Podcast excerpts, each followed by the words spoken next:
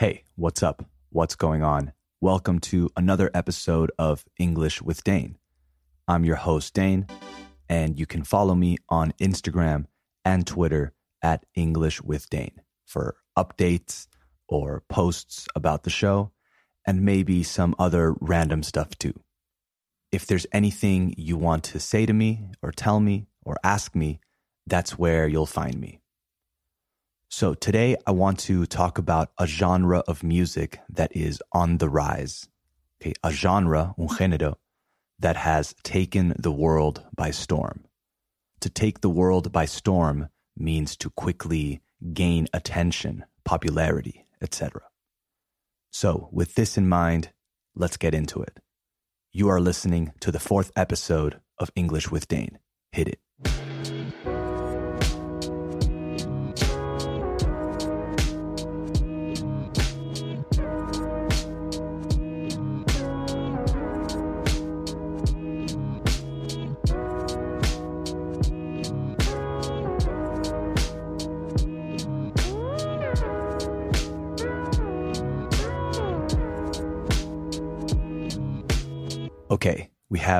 Officially started the show, so let's get into our topic of the day.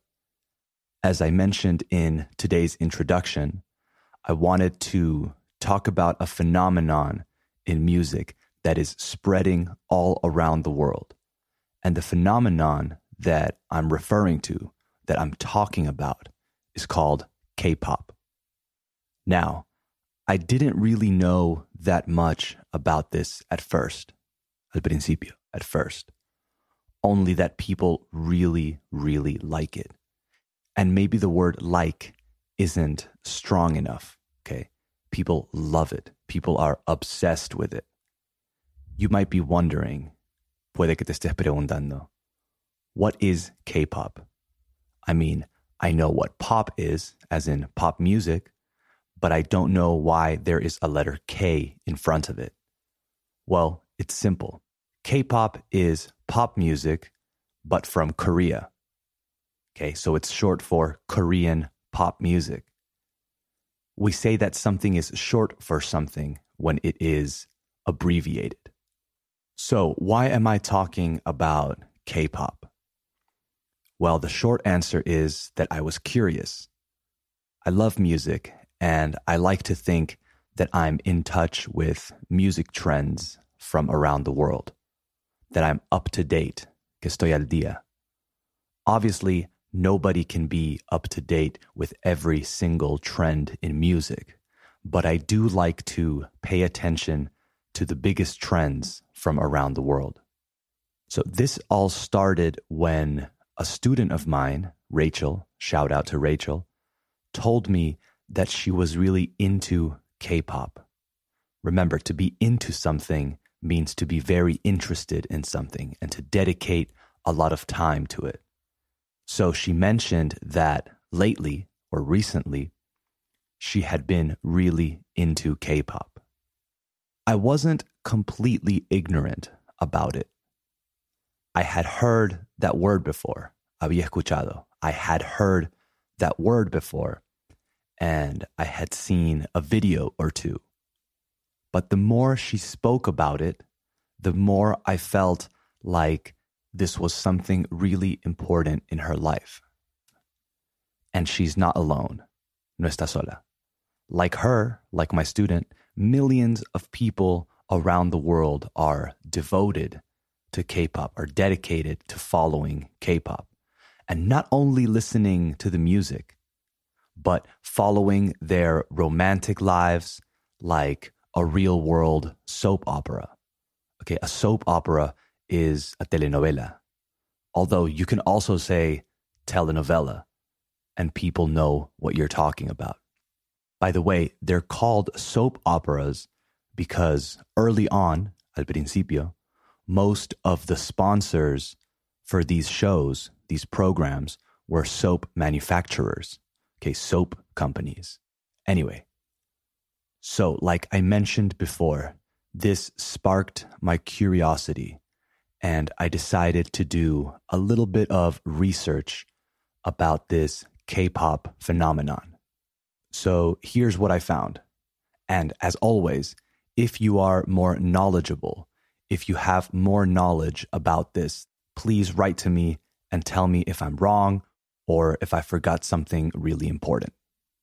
So, during the 80s in South Korea, music was mostly focused on love ballads, okay, baladas. They were really innocent because they were heavily censored, okay, censuradas. And they had to be approved by the ethics committees. And as you can imagine, people were looking for something different, okay, something new. Mainly, principalmente, mainly the younger generations, as it tends to be, como suele ser. So they were kind of sick of the typical ballads and rock and censored traditional, let's say, music of the time.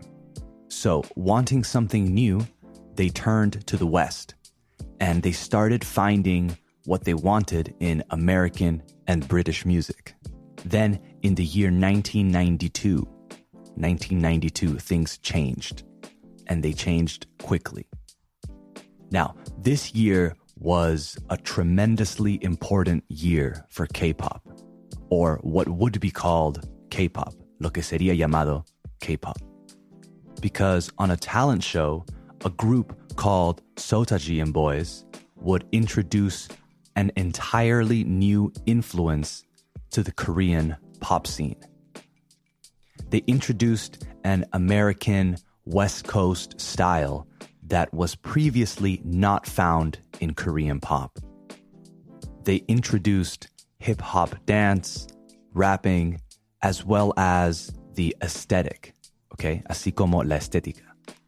So they had the fashion to go along with the music. This was the start of the first big success in this regard, and it allowed young Korean people to dive into this new music, right? This new style, this new culture that they could embrace, que podían adoptar. They found in this group what they were looking for, lo que buscaban, what they were looking for. I found this to be really interesting because much like other idols around the world found in different genres of music, Seo Taiji became a voice of rebellion in a way, a voice to break the silence against the conservative and censored situation that Korean people were used to, a lo que estaban acostumbrados, what they were used to. So not only did Seo Taiji and boys adopt the rhythms, the fashion, and the dancing, but they also adopted the way, la manera, of speaking out against aspects of society that they did not agree with, con los que no estaban de acuerdo. And as you know, this is something that really appeals to teenagers and young people around the world. And in the case of Korea, which was a largely conservative and censored society, this started to really shake the foundations sacudir los cimientos, you could say. So after this band erupted onto the scene, we begin to see the formation of the big three. The big three are the three biggest and most successful entertainment companies in K pop, okay, in the K pop industry.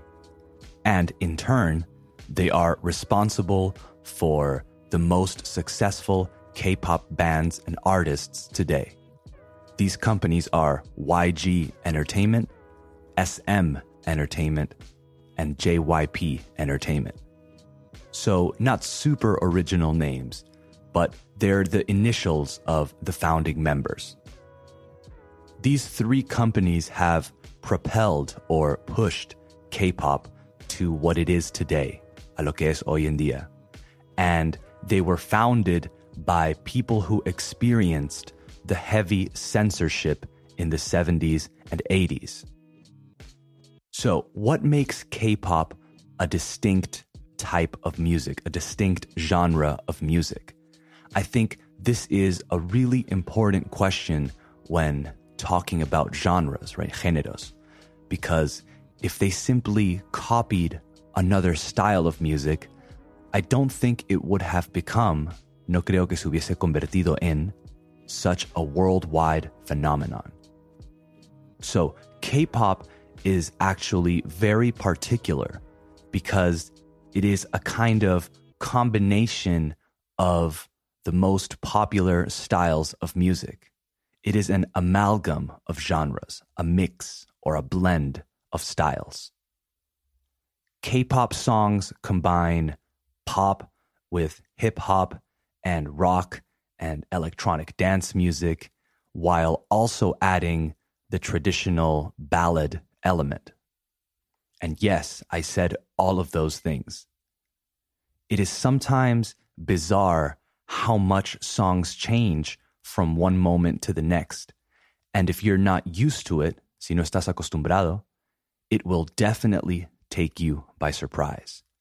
An example of this is the song I Got a Boy by one of the most famous K pop bands called Girls' Generation.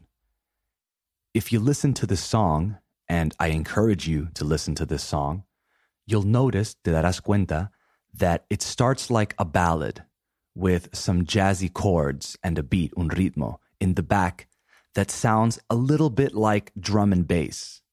However, it's very soft. It sounds a little bit like elevator music. But that's just the intro, right? The introduction. Because then we are presented with a strong hip hop beat with electronic dance music elements. But as you're getting used to it, it suddenly goes into this different part. It transitions into a different part that sounds like an 80s rock band singing to a stadium. And then, as we're getting used to that, mientras nos acostumbramos a eso, as we're getting used to that, it changes again. This time to something that reminds me of, let's say, Christina Aguilera in the early 2000s. And this is all in the first minute or so of the song. And the song is five minutes long. If you were to fast forward every 30 seconds, si fueras adelantar, every 30 seconds, you would think you are listening to different songs or maybe a compilation of songs from different bands. And this is just one example, but there are thousands like this it has become, se ha convertido en, it has become a signature aspect of the K pop genre. And I think it fits the colorful, dynamic aesthetic too. K pop has by far, de lejos, by far, the most colorful videos I've ever seen in my life, complete with crazy outfits, conjuntos, and flashing lights and dynamic camera angles. Oh, and the choreographies are really, really important too. And this brings me to another aspect of K pop that is worth mentioning. There is a type of formula that seems to be, que parece ser, the most successful.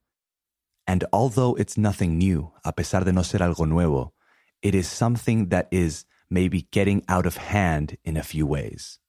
But I'll talk about that in a little bit. First, I wanted to talk about another company and give you some context. Like I mentioned before, there are three major players in the K pop industry, right? The big three. But now there are other companies that are enjoying a lot of success as well. One of these companies is Big Hit Entertainment, a label, una discográfica, that is emerging, que está surgiendo as one of the most profitable entertainment companies in the world. They are mostly famous for being the label of BTS, the most famous K pop band in the world. So in 2017 or 2017, there was an article in Forbes magazine about this entertainment company and this article shocked people around the world. The article talks about their financial success, so how well they are doing financially. And according to the article from Forbes, the company Big Hit Entertainment reported that its net worth is around $57 billion. Yes, billion with a B. In Spanish, that's 57 mil millones. Not bad. One of the reasons that I'm bringing this up, que estoy sacando este tema, is because I wanted to talk a little bit about a darker side of K pop. But we'll talk about that in a second. First, a quick music break.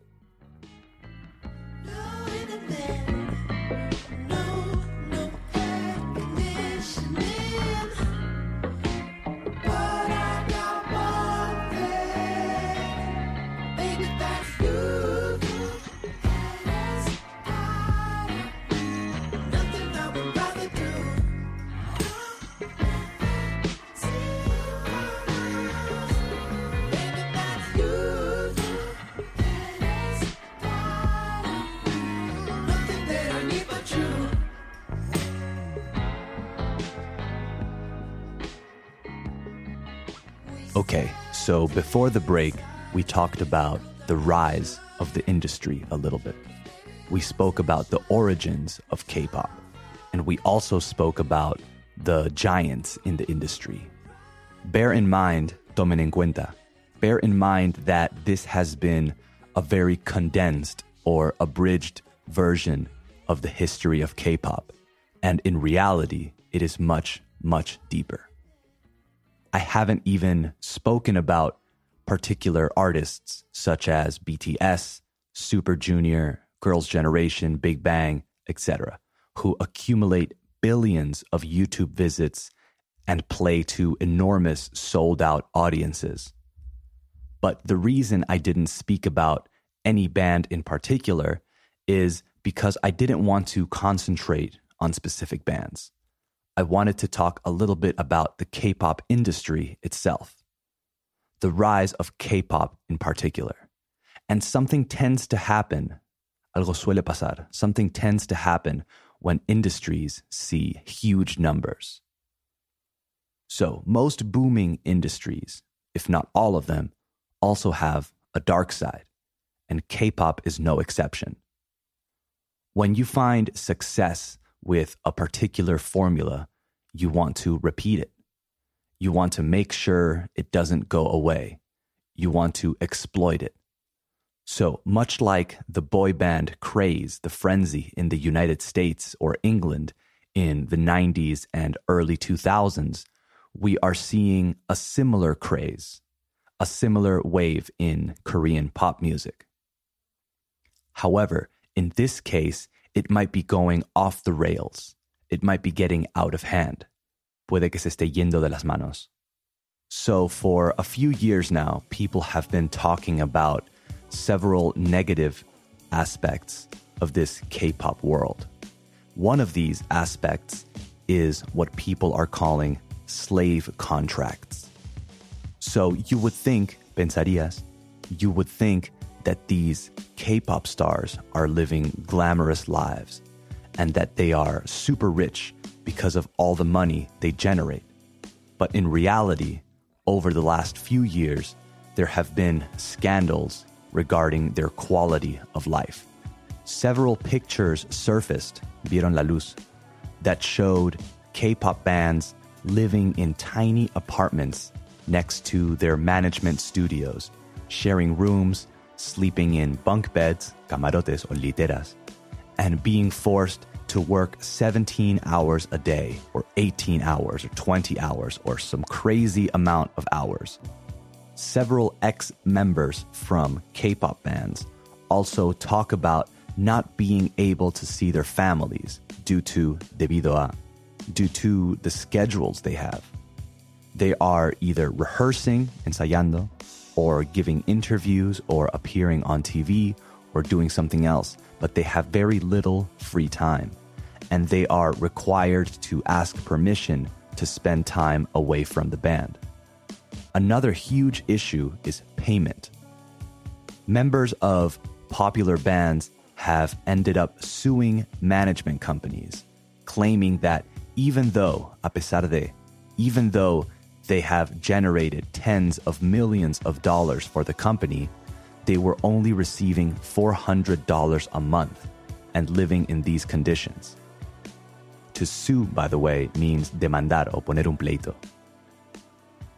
So, according to BBC.com, in 2009, one of the most famous and successful groups at the time, Dongbang Shin-ki, sued their management company, saying that they had a 13 year contract that was way too long, too restrictive, and gave them almost nothing in profits for their success. They weren't the only ones either. More news about these type of contracts started to come out, and soon people began to realize what life was actually like for a lot of these K-pop stars. Since then, there has been a push for more fair contracts. And I think that the industry right now is in a better place, but still not in the clear. Another dark aspect that is often linked to K pop is the aspect of plastic surgery. When we think of pop stars, we normally think of beautiful people, right? From the days of Britney Spears, Backstreet Boys, and NSYNC to those of Justin Bieber, Ariana Grande, etc. The K-pop scene is no different. However, South Korea is also known as, es conocida como, the plastic surgery capital of the world. And this is where the most advanced operations are done and by the best doctors in the world. The K pop aesthetic and the K pop look is closely related to that of anime, right? Small faces with small noses and big, big round eyes. But as you can imagine, most people, if not all people, do not look like this. There have been many reports regarding the plastic surgery frenzy within K pop. And when an entire industry accepts a certain canon of beauty, you can be sure that many, many people will follow. I was reading an article from The Atlantic that talks about a young girl named Kim who wants to undergo, who wants to get or receive a type of plastic surgery that is not only risky, like all plastic surgery, but also extremely rough, muy dura she wants to undergo an operation called a V line operation. And for this operation, her jawbone, su mandíbula, is broken and sawed off, se rompe y se lija, which according to doctors is not only very risky, but has a long and extremely painful recovery process, right? Proceso de recuperación. This, however, is common amongst Korean women, even men this aesthetic, this look has become as much of a phenomenon as K pop has, both nationally and internationally, with more and more people adopting this gold standard of superficial beauty. Many of the most famous pop stars have undergone plastic surgery to change their appearance, right? To make their noses smaller, their eyes bigger, their cheekbones, pómulos, and jaws, mandibulas, more refined. So many people are seeing this as a type of rejection of identity and find it alarming. Now, I know that it's not only K pop that is promoting this look because it is something that is reinforced over and over by different industries. But it is true that K pop is now not only a Korean phenomenon, but it is pervasive in all corners of the world. K pop is perhaps one of Korea's biggest exports, and with it comes a new wave of music, fashion, and aesthetic. Okay, I'm gonna stop there. That's the show for today. I hope you enjoyed it. English with Dane will be back on Friday with episode 5. In the meantime, don't forget to subscribe and leave a review on iTunes, Spotify, iVoox, YouTube, or wherever you listen to the show. For anything else, you can find me on Instagram at Twitter at English with Dane. Okay, see you next time. Bye bye.